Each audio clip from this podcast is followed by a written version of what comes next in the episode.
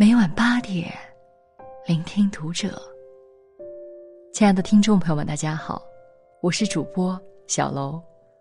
今天小楼要跟大家分享的文章来自作者陆可安。真正的麻烦不是房价，而是三十五岁以后，你还能干嘛？关注读者微信公众号，和你一起成为更好的读者。最近到处都在说房价，主流声音就是房价太高了，买不起怎么办？好迷茫，好绝望。其实中国人有几个是真没房住的？相对于房价来说，房租便宜的很，买不起总租得起吧？实在租不起了，回老家也总有你能住的房子。如果单纯只论住，或只论房子。对于现在的中国人来说，真不是个问题。真正的问题是，当你不再年轻了，你还能做什么？不管你是否承认，你都必须重视三十五岁现象。很多企业在招人时，明确规定年龄在三十五岁以下。如果你的年龄到了三十五岁，却还在通过招聘网站投递简历、不断跳槽，你就应该反省一下自己。到底哪里做错了？今年传闻华为裁掉了一大批三十四岁以上的老员工，引起职场族，尤其是一线城市的白领们大恐慌。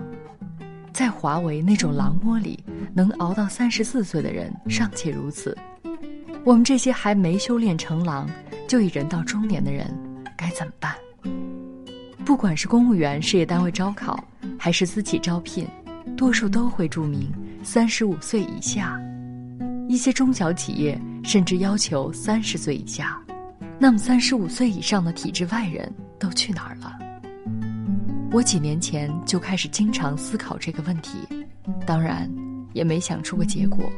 或许会有不知天高地厚的年轻人说：“如果你工作了十几年，还没掌握一些让自己不可替代的能力，被淘汰就是活该。”这话听起来正确的像真理一样，我只希望说这话的人自己到了三十五岁的时候，真的能够成为无法被年轻人替代的人。这世界上哪有那么多的不可代替？有肯定是有的，但绝大多数人所从事的工作真不需要十年的经验累积。如果你做的事情年轻人能做到百分之八十，甚至只是百分之六十，而他要的薪水。只有你的一半不到，你觉得老板会怎么选择？人到中年，身体机能开始退化了，你怎么跟那些二十来岁的毛头小伙子拼加班、拼熬夜？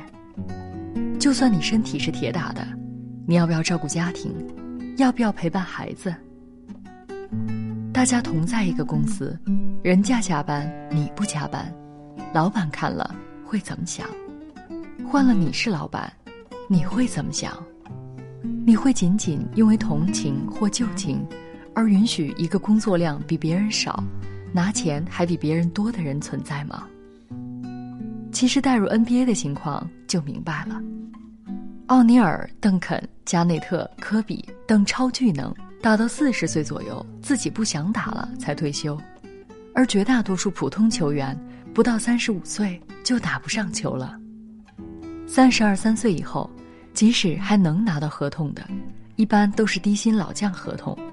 像科比斯基那样职业末年还能拿高薪的，那是人家之前为球队贡献了太多。这样的人在整个联盟能有几个？下面再看看我身边的例子：一，三十多岁就当总经理，却感叹没事业。我老婆刚毕业的时候。去了一家十几个人的润滑油销售公司做文员，那家公司是一家港资公司的子公司，总经理三十多岁，一个月工资加销售提成，大概有一万多块，在二零零六年的广州是非常令人羡慕的高薪。总经理的生活确实也过得不错，有房有车，还有闲钱弄点收藏。但我老婆说，她有时会在公司闲聊时感叹没有事业。说，男人得自己创业，才算是有自己的事业。当时我们都不理解这话。后来，人过三十以后，慢慢的发现，自己所在的公司里，真的没有老员工了，自己的同学朋友也一个个不再打工了。至于当初女友工资的那个总，在大约二零零九年的时候，公司解散，他得到了十几万的赔偿，后来也不知道做什么去了。我的两个老上司，四十多岁，先后辞职创业。这样的现象绝非个例，且让我一个个数来。我二十六七岁的时候，在一家传统行业的上市公司品牌部混着。第一任部门经理是我见过的最多才多艺的人。这位老哥精通摄影、书法、围棋、国际象棋、平面设计、网页制作、咖啡调制、古籍文献，文字功底深厚，文言和古体诗词都写得有模有样。此人思维缜密，智商很高。有次一个同事在网上做了套智商测试题，在群里发给我们，几个人里。就以他得分最高。某次上面某大领导交代要写个行业分析报告，他不到一个星期就交出一份洋洋洒洒四万多字的原创报告。此人的工作态度更是令我汗颜，自称跟老婆孩子约法三章，上班时间没有紧急事件不准打他电话，平时任何一个小活动都会再三排练，所有文字材料的遣词用句要求。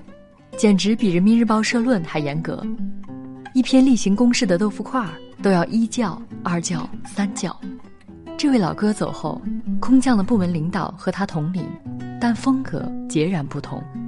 新来的老哥对经史子集、琴棋书画一窍不通，胜在路子野、气魄大，能跟各路老板、媒体人、广告人谈笑风生，在业内也算是有点知名度。这两位老哥进公司的时候都是四十多岁，加起来做了两年，先后离开。前一任回老家开了个咖啡馆，后一任玩起了创业。据我所知，这四年来他已经搞了四个项目，前三个都失败了，目前这个也没看出来有啥成功的苗头。要说眼光和嗅觉，他确实不错。一三年搞手游。一四年搞在线教育，都是所谓风口上的行业，但即使再怎么在风口上的行业，照样是一将功成万骨枯。后来我在一家互联网公司做小主管，下面有两个员工，其中一个近四十岁，是负责跑市场商务合作的，一看就是那种职场老油条，精明滑头，态度谦和谨慎。我对他。也很客气。后来得知他在深圳房价最高的南山区有两套房，不由肃然起敬。后来我们先后离开了那家公司，接下来两年里，听说他又换了几次工作，终于不再打工，跟我说养老去了。他是早早享受到房价红利，完成了资本积累的人，说养老是真有养老的条件。而现在那些连房都买不起的人，以后怎么养老？我同学在地产营销圈内混得风生水起，几年就做到了深圳某知名开发商的总监级职位。后来辞职创业，一直在朋友圈发他的创业内容。最近一条我有印象的是过年前发了一条，说今年暂时不发资金，送给团队一副对联，鼓励一下。对联的内容无非是鸡汤鸡血一类，太多太多这样的例子。总结起来，在我的各种同学中，如今还在私企打工的已经是少数派。当年我们大学毕业时想的都是找个好工作，觉得上班挣钱做白领是理所应当的事儿。如今只过去十年，已经没几个所谓的白领了，他们都去哪儿了？在中国。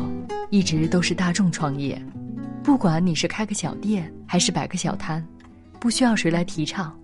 到三十五岁或者更早一些时候，你就会发现，真的没法再打工了。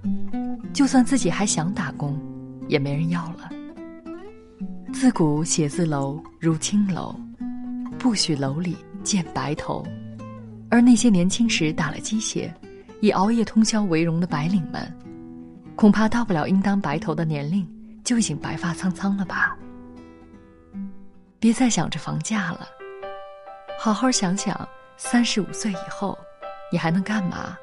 还能去哪儿吧？Why do birds suddenly appear every time you are near?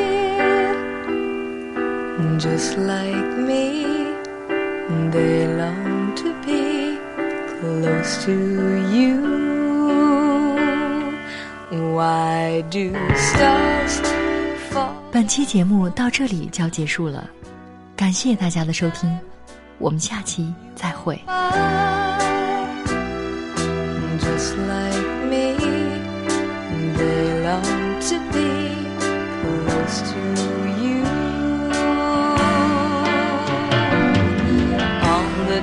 that you were born, the angels got together and decided to create.